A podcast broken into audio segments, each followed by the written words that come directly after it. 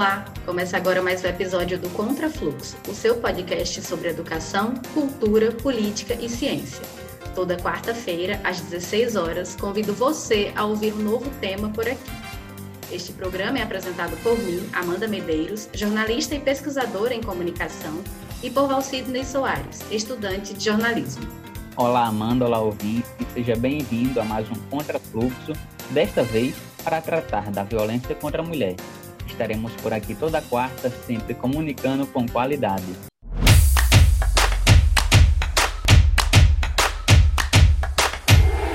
Contrafluxo. E para discutir o assunto, hoje receberemos Sônia Fernandes. Ela é mestre e doutora em Ciências da Saúde, há mais de 20 anos vinculada à Secretaria de Saúde Pública do Rio Grande do Norte, a CESAP, e atualmente atua no eixo da violência contra a mulher. Seja bem-vinda, Sônia, é um prazer recebê-la aqui. E para iniciar a nossa conversa, é importante tratarmos do fato de que as agressões, né, comumente direcionadas à mulher, não são unicamente físicas, Recentemente, o assunto ganhou certo destaque na imprensa nacional após o lançamento da minissérie Made, né, na Netflix, que é baseada em uma história real e trata dos abusos psicológicos sofridos por uma jovem mãe e das decisões tomadas por ela diante do medo que sentia de seu companheiro. Gostaria então que você comentasse sobre as diferentes formas, né, como a violência contra a mulher, ela se materializa na vida dessas mulheres. Isso porque é muito comum que muitas de nós não busquemos ajuda por falta de conhecimento mesmo da situação em que a gente vive, né? Então, eu queria que você falasse de uma forma geral sobre esse cenário, sobre a importância da comunicação, né, da educação em saúde, dos cuidados, da informação, para que essas mulheres saibam identificar a situação de vulnerabilidade e buscar a devida ajuda. Então, olá a todos, né, e a todas que estão nos acompanhando. Então, é bem evidenciado, Amanda, essa sua pergunta, porque realmente a gente é, já tem, pelo próprio conceito da Organização Mundial da Saúde, a questão dos tipos de violência, como também de que essa violência, para ser superada e enfrentada, ela precisa da rede intersetorial. Né? Então, precisa estar muito articulado saúde, assistência social, área da proteção, para que a gente consiga efetivamente dar apoio às mulheres em situação de violência.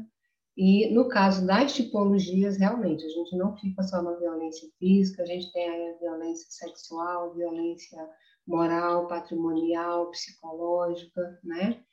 A violência autoprovocada, que entra como uma violência hoje bem expressa, né?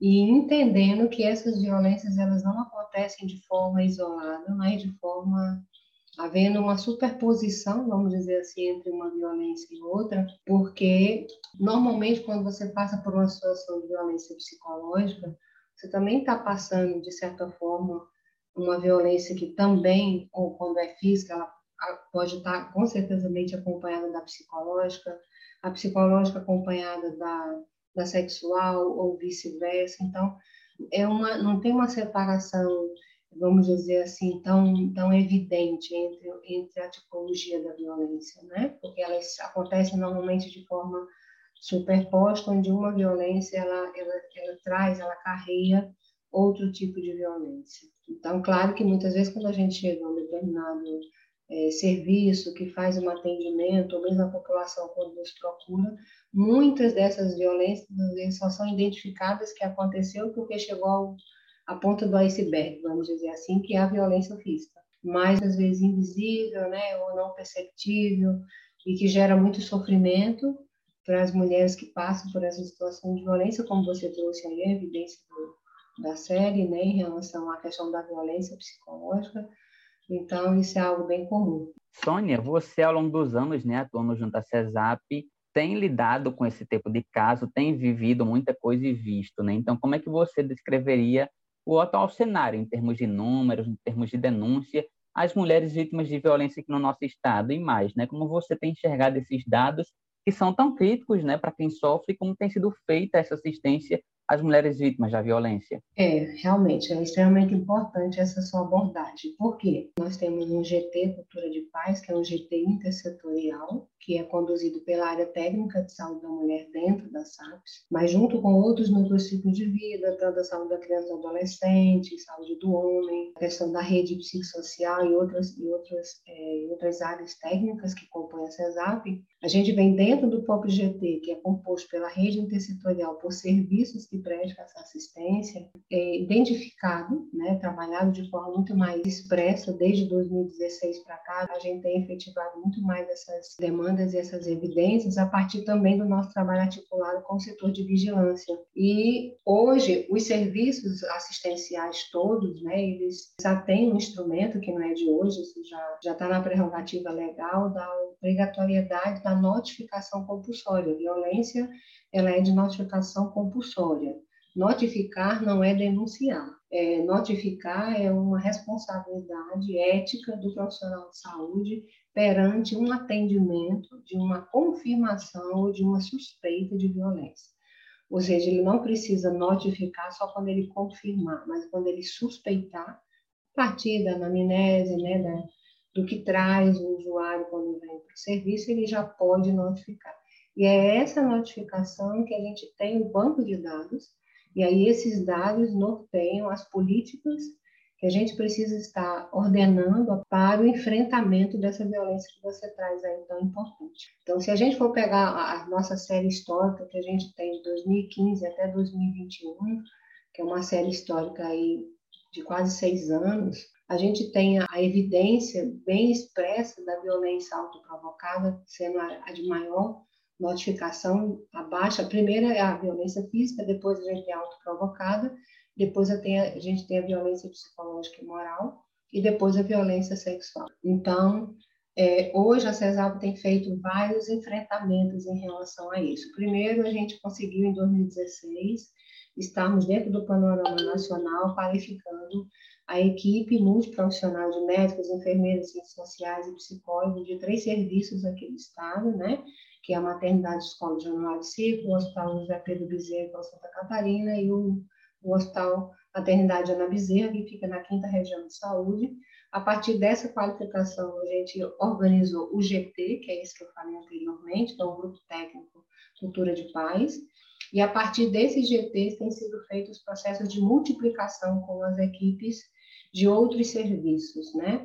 Para que a gente pudesse justamente a partir dessa qualificação que houve em Brasília, a gente pudesse ter o quê? Ampliar as portas de acesso no âmbito da saúde para esse atendimento, né? Porque é um atendimento muitas vezes muito voltado muito para a da proteção, que é a delegacia, que são os CRAS, que são os CRES, mas a gente precisa que o Sistema Único de Saúde, né, a rede de atenção em si, desde a atenção primária até os outros pontos de atenção, sejam UPAs ou hospitais de referência, é, saibam como, né, como lidar, como fazer esse manejo do cuidado das pessoas em situação de violência, né, especialmente, claro, as mulheres, porque a gente sabe que é uma violência de gênero, realmente é um número mais evidente em mulheres, mas não só em mulheres, mas a violência familiar mesmo, né?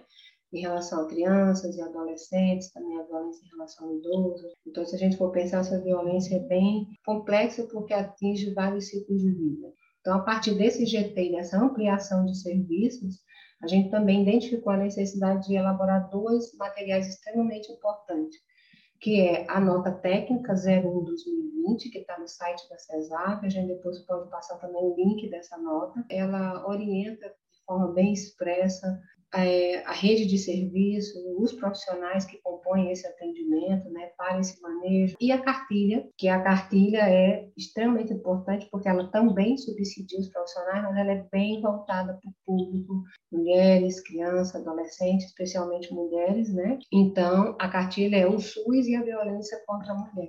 Foi uma cartilha elaborada a quatro mãos, porque teve a participação do apoio da CESAP, da SMS Natal, da DEPIPES, né? E especialmente da UFRN, a partir do PET interprofissional. Tem uma cartilha de linguagem simples, que traz para as mulheres várias informações em relação a como identificar as situações de violência, que serviços ela pode ter para buscar esse apoio, né? Quem é da rede intersetorial que ela pode estar acionando, né? Entendendo melhor também o que é essa violência, porque muitas vezes a própria mulher não identifica que ela está passando por uma situação de violência, então também traz os tipos de violência, essa compreensão de forma mais clara, é, para que ela entenda o que é uma exploração sexual, o que é os tipos de violência que a gente foi colocando aqui de forma muito ampla, né? O que é assédio, o que é cárcere privado, o que é o feminicídio. Sônia, a gente tem acompanhado um aumento nos índices de violência contra a mulher ao longo desse período de pandemia, né? Quando a mulher esteve mais em casa, respeitando o isolamento social, ela largou o trabalho para cuidar da criança, para ser cuidadora de um idoso, então tem todo um cenário bem complexo aí. Vou trazer aqui uns dados para a gente comentar esse cenário, né? O site Mulheres na Pandemia traz um compilado de números que são preocupantes por si só, assim, sobre o que eles chamam de o trabalho e a vida das mulheres na pandemia. De acordo com informações disponíveis é, nessa página, 91% das mulheres acreditam que a violência doméstica aumentou ou se intensificou durante o período de isolamento social. Já no site G1, nós temos que uma em cada quatro mulheres foi vítima de algum tipo de violência, né? São números de fato preocupantes. Você já trouxe aí bastante sobre as respostas né, que o governo do estado tem tentado dar a esse cenário crítico, mas eu queria que você comentasse um pouco sobre, durante esse contexto de pandemia, existiram respostas específicas para lidar com, com essa situação? E uma outra questão, quando você fala da cartilha, quando você fala de todo esse esforço né, para lidar com essa situação, é, mulheres trans, travestis, elas também inclui estão incluídas nessas políticas públicas? É extremamente importante o que você está trazendo, Amanda. Com certeza, né? Houve uma grande preocupação. Né? Nós tivemos vários momentos, né? Todos nós sabemos que durante a pandemia é, os profissionais, alguma, algumas áreas profissionais tiveram seu trabalho em profissionais que estavam na linha direta da assistência que tiveram uma grande sobrecarga e, ao mesmo tempo, em função da pandemia, alguns outros agravos, é, vamos dizer assim, ficaram, de certa forma, é, nem tão em evidência. Então, a gente entende que houve um, um, uma explosão, vamos dizer assim. Apesar da pandemia, a gente também teve esse outro agravante das violências. E se a gente for levantar entre os agravos, foram os que tiveram maior evidência depois do Covid-19. No caso da pandemia, a gente como teve aí uma, um boom de uma doença da pandemia, né? Então, do Covid-19, com certeza, algumas outras patologias ou doenças ou agravos ficaram talvez mais invisíveis em determinada situação, né? Porque estavam mais contidos, porque a grande preocupação era com a pandemia, mas a violência ela tomou destaque. E aí, assim, no nosso estado, tiveram várias medidas, né? Fora as que eu falei, da gente estar o tempo inteiro. Nós fizemos várias atividades de educação permanente com as regiões de saúde. Todas as regiões de saúde, a BPIP, juntamente com a SAPES e a SEGIND e outras secretarias, fizemos momentos de educação permanente com os profissionais, aberto para a população, falando sobre violência autoprovocada é, falando também com os profissionais sobre a questão da violência, sobre a importância da notificação, né, sobre a importância da rede de apoio. Justamente por isso foi lançada a cartilha também em 2021, né, foi justamente porque a gente entendeu que seria extremamente importante ter um instrumento de apoio para a população, por isso foi feita toda uma celeridade para o lançamento da cartilha. O governo do estado também, né, não só na área da saúde, junto com a questão da educação permanente dos serviços, ampliando a rede de serviços de saúde. Nós tivemos alguns serviços ampliados também na área da, da segurança pública, né? Nós tivemos aí a ampliação do número de, de DEANs, que são delegacias especializadas para a mulher, né? Nós tivemos ainda a questão da inauguração da Casa Abrigo em Mossoró, a primeira Casa Abrigo do Estado, que é justamente para dar esse abrigamento para mulheres que passam por situação de violência que correm risco de vida a partir da agressão né, dessa pessoa que ela, que ela se relaciona, que ela convive, ou que foi uma, uma outra violência mais aguda, mais pontual, mas que precisa dessa dessa questão da casa de acolhimento. E ainda tivemos ainda o lançamento da delegacia virtual, posso passar até para vocês, é www.policiacivil.rn.gov.br, que isso é importante porque você entra no site, você pode fazer, ter canais de informação, né? Então, essa delegacia virtual, como a gente estava muito sem esse processo de poder sair de casa, de acesso, de dificuldade dessa, dessas comunicações, então a delegacia virtual é, um, é uma forma de ampliar esse espaço também para que a mulher possa ter esse serviço a mais a nível da área da proteção. Então, é, foram feitas várias frentes, né? As frentes de, é, de favorecer e fortalecer a nível dos serviços de saúde, desde a atenção primária até outros pontos de atenção, a identificação de situações de violência a partir da qualificação dos profissionais, da discussão disso em rede, né, tanto na rede de saúde quanto na rede intersetorial nesses territórios, e a questão da cartilha, que nós tivemos o lançamento da cartilha, a nota técnica, como eu coloquei, que também foi publicada no ano, esse ano de 2020. Então, nessa nota, a gente inclui é, não só mulheres, crianças e adolescentes, mas também público LGBTQI para ser atendido, para ser atendido nesse serviço, sim. Então, é uma, é uma perspectiva de inclusão e não de exclusão.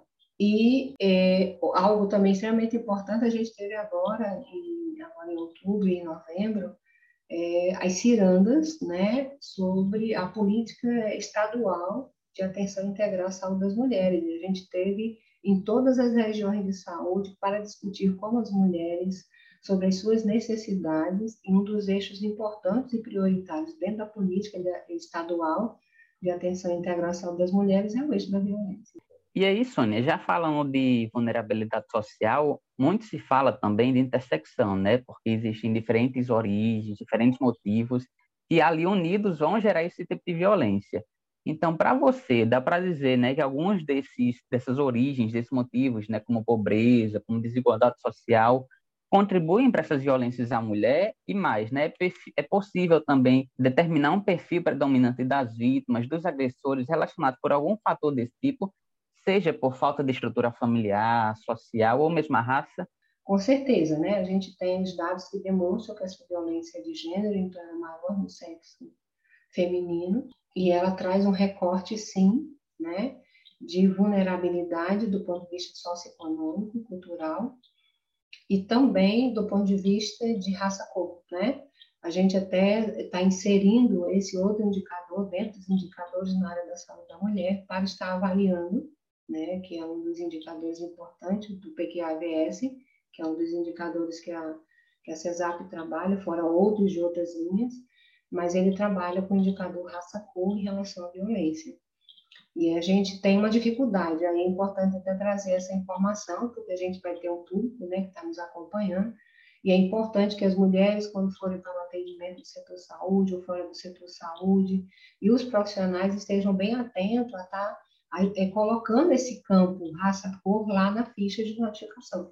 Lá na ficha de notificação tem lá qual é a raça-cor daquela mulher. muitas vezes é um campo que não é, vamos dizer assim, tão evidenciado, tanto pelos profissionais como pela mulher que vai para o atendimento. Então, quando ela for para o seu atendimento, ela dizer sua raça, corpo, deixar expresso isso, para que a gente possa ter essas informações de forma mais, mais clara e fidedigna nos registros, para trazer ainda mais essa evidência.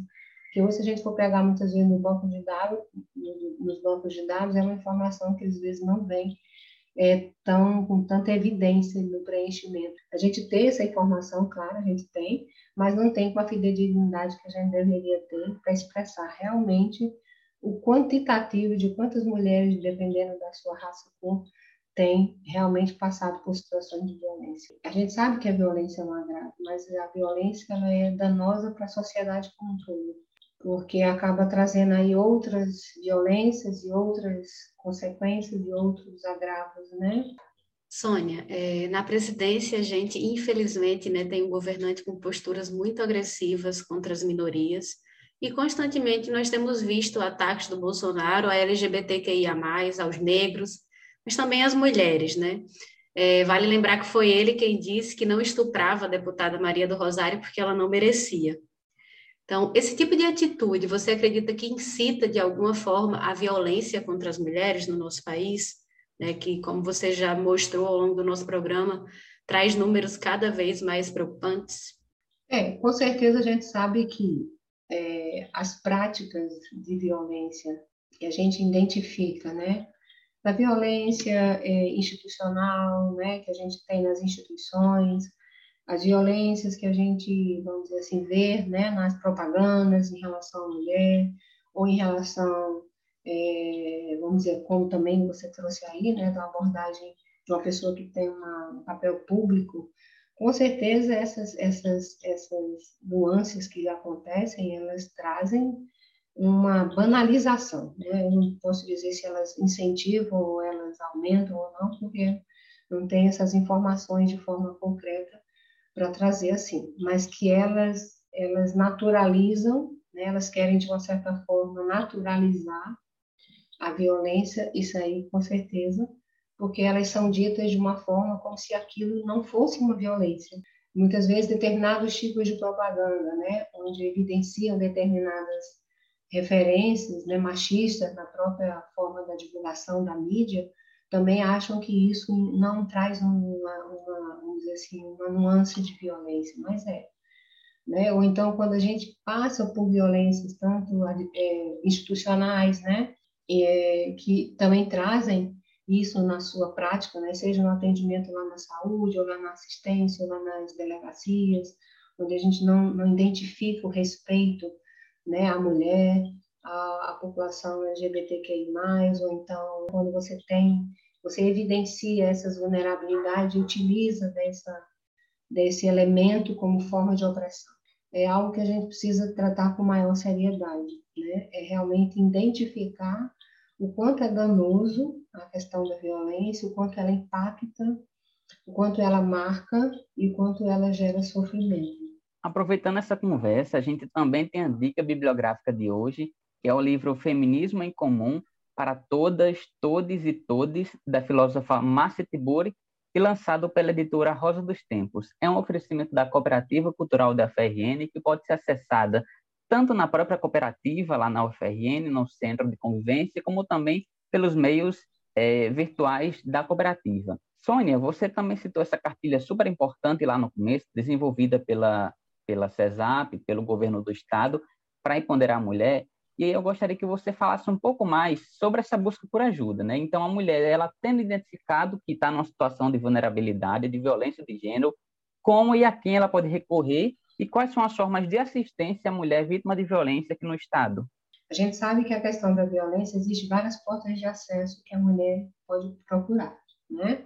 Então, ela pode procurar o serviço de saúde? Sim, ela pode, e ela, ela eu digo deve no sentido de que ela, ela precisa contar que esse serviço é um apoio. Embora a gente muitas vezes fala muito da violência, como se eu tivesse que, ah, um atendimento à violência eu preciso ir para a delegacia. Não obrigatoriamente. Existem várias portas de acesso. As portas de acesso do Sistema Único de Saúde. Então, é importante a gente pensar lá na atenção primária, lá na estratégia de saúde da família, aquele agente comunitário que, que vai à minha casa, ou aquele médico que eu vou para o atendimento, a enfermeira quando eu vou fazer o meu preventivo, vou fazer o meu atendimento do pré-natal, o dentista quando eu vou lá para o odontólogo, né? É, outro profissional que atenda no NASF, se tiver psicólogo, se tiver outro tipo de profissional que atenda dentro dos núcleos de, de apoio à estratégia de saúde da família, que isso acontece bem na atenção primária, lá nos municípios, lá bem perto do território onde está essa mulher, lá no seu bairro. A estratégia de saúde da família é, é, é o que fundamenta hoje né, a lógica da, da, da atenção, na atenção primária, que é a porta de entrada do sistema único, que é a ordenadora do cuidado no âmbito do SUS. Então, eu posso contar com quem está na atenção primária, sim. Sentiu que está passando por alguma situação de opressão, de violência, seja física, psicológica, né? Seja moral, seja no seu patrimônio. É uma situação que lhe violenta, que lhe traz angústia, sofrimento, dor, né? Que isso todo mundo identifica. Quando a gente está passando por essa situação, a gente identifica. Às vezes a gente pode até não, não conseguir dar um nome, mas a gente sabe. Quem passa por ela sabe. O profissional ele vai guardar sigilo, ele vai guardar a ética no seu atendimento, ele não vai dizer a ninguém. Se for lá na UPA, eu preciso, quais são as UPAs que eu posso contar no âmbito do, do nosso estado, né? Procurar esse serviço, colocar isso para o profissional, porque aí ele vai fazer o quê? Vai notificar. Ah, mas notificar não vai denunciar, o marido não vai saber? Não. Notificar é um documento que fica dentro do serviço de saúde. Então, isso não é denúncia. Agora, ah, eu fui lá no serviço de saúde, né, para colocar essa minha dor, né, seja porque eu passo por sofrimento psicológico, físico, né, porque até quando a mulher tem relações sexuais sem seu consentimento, isso é uma violência sexual. Mas muitas vezes a mulher não sabe disso. Mas às vezes isso não é dito para o profissional. Então, eu vou lá para fazer atendimento pré-natal e eu não compartilho sobre isso. Então, é procurar esse serviço. Ou então, quando é uma violência realmente sexual, foi forçada mais do que o que você já, vamos dizer, disso que foi colocado aqui, mas muitas vezes, quando você passa por uma situação de estupro, né? Ou de uma violência sexual mais abrupta, ou então de uma violência física, ou mesmo se posso procurar um, posso e devo também tem hospitais de referência? Tem. Na nota técnica, a gente vai estar passando o link, lá tem todos os serviços no nosso estado que estão preparados para atender. Ah, não, eu não quero ir ao serviço de saúde, já quero ir à delegacia. Aí, quando ela for à delegacia, realmente, se ela for à delegacia, ela, ela está indo à delegacia, então aí vai ser feito um boletim de ocorrência, né, porque ela está fazendo uma denúncia direta, e aí vai seguir um processo, né, para o acompanhamento dessa questão, desse, dessa questão dessa violência, tem também, eu posso procurar o CRAS, eu posso procurar o CRES, eu posso procurar diretamente, se for uma criança ou um adolescente, eu vejo que é meu filho que está passando por situação de violência, então, ou um adolescente, então eu posso ir para o conselho tutelar, né?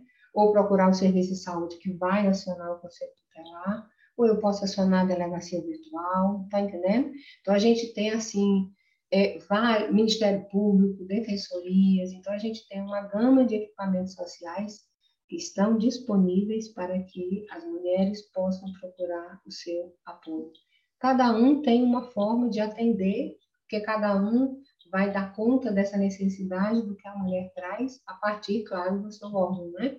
O órgão de proteção tem esse caráter especificamente da proteção, a assistência social da assistência social e, e a saúde do setor saúde. Mas o importante é que essa mulher não se sinta sozinha né? ela entenda que tem. E a cartilha traz também né, essas redes de apoio que ela pode estar procurando, que ela pode estar acionando. Cada um deles tem que garantir um atendimento com acolhimento, com uma escuta qualificada, atenta à fala da usuário né, que veio para o serviço, é, garantindo o sigilo. Né? Então, nenhum serviço desse, quando você é atendido, ele vai estar denunciando, ele vai estar dizendo para o agressor que você procurou esse serviço. Isso é importante que a mulher entenda que isso é um espaço protegido para ela, né?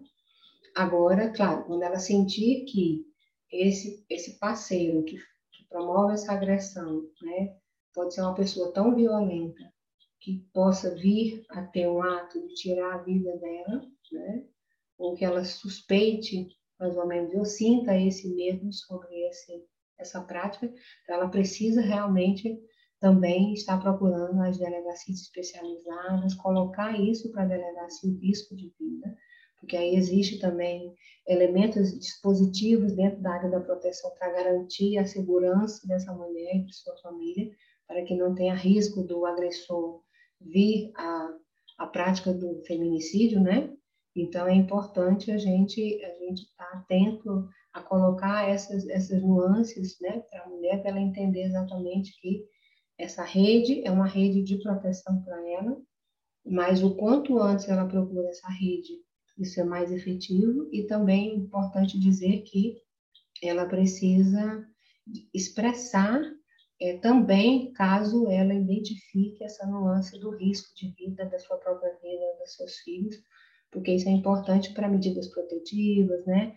Para a questão de acionamento da casa de acolhimento, ou seja, de outros equipamentos que vão garantir aí a proteção da vida dessa mulher, né? que aí não é só a assistência imediata, mas também a garantia da sua vida para não ter riscos aí de como já aconteceu, né? A gente teve, eu não me lembro bem o ano, não sei se foi 2017 ou 2018, o lançamento aqui no estado do capítulo do, do livro Saúde Brasil, e nesse livro deixar bem claro que a maioria dos casos de notificação de violências em serviços de referência também depois eram notificações de mortes. Então, é importante que essa mulher sinalize o quanto antes, procure estar atenta entendendo que a gente sabe que essa situação de violência é uma situação que tem um ciclo vicioso, né, de, de difícil rompimento por várias questões, mas que ela precisa realmente entender que ela precisa de apoio e que ela vai poder contar com essa rede de apoio, né? Mas precisa realmente ter esse diálogo bem transparente para que a gente possa realmente ajudá-la da melhor forma possível. Sônia, nós agradecemos imensamente a sua participação aqui no podcast. Esperamos que todas essas informações que você trouxe, né, que você compartilhou aqui com a gente, possam chegar ao maior número possível de mulheres, as redes de apoio, né? Às vezes a própria mulher não identifica, mas ela tem alguém ali do lado que confia, que é próximo, que está enxergando tudo que está acontecendo. Então, que essa informação de fato possa circular, né? E que nós possamos daqui um pouco mudar esse cenário, né? Pensar positivo mesmo, que teremos um cenário melhor, com menos violência, com mulheres denunciando mais, com espaços públicos prontos para receber essas mulheres no momento dessa, dessa denúncia, né, que a gente sabe que é um momento difícil. Então, agradecemos muito a sua participação. Esperamos nos encontrar em breve né, para discutir outros temas aqui no podcast Contra Fluxo. Ok, Amanda, eu que agradeço a vocês, né, do programa, e para a gente ter esse espaço, né, para compartilhar um pouco de tudo aquilo que a gente procura, do ponto de vista tanto da gestão quanto da atenção no nosso Estado Contrafluxo. Estamos chegando ao fim desse programa, mas não esqueça de nos acompanhar pelas redes sociais. Lá é o espaço para você se informar sobre o tema da próxima semana e, claro, o espaço de interação com a gente. Então não deixe de mandar o seu feedback e sugestões de novas pautas. Instagram, arroba Programa Contrafluxo e Facebook Programa Contrafluxo. A nossa agenda você já conhece, é toda quarta-feira, às 16 horas na sua plataforma de áudio preferida. O seu podcast comunicando com qualidade. O Contrafluxo tem o apoio do Adurne Sindicato, apresentação de Amanda Medeiros e Valcidney Soares, produção de Rebeca Souza, Liciane Oliveira e Rebeca Oliveira, edição de Rebeca Souza e operação técnica de Elan Aureliano.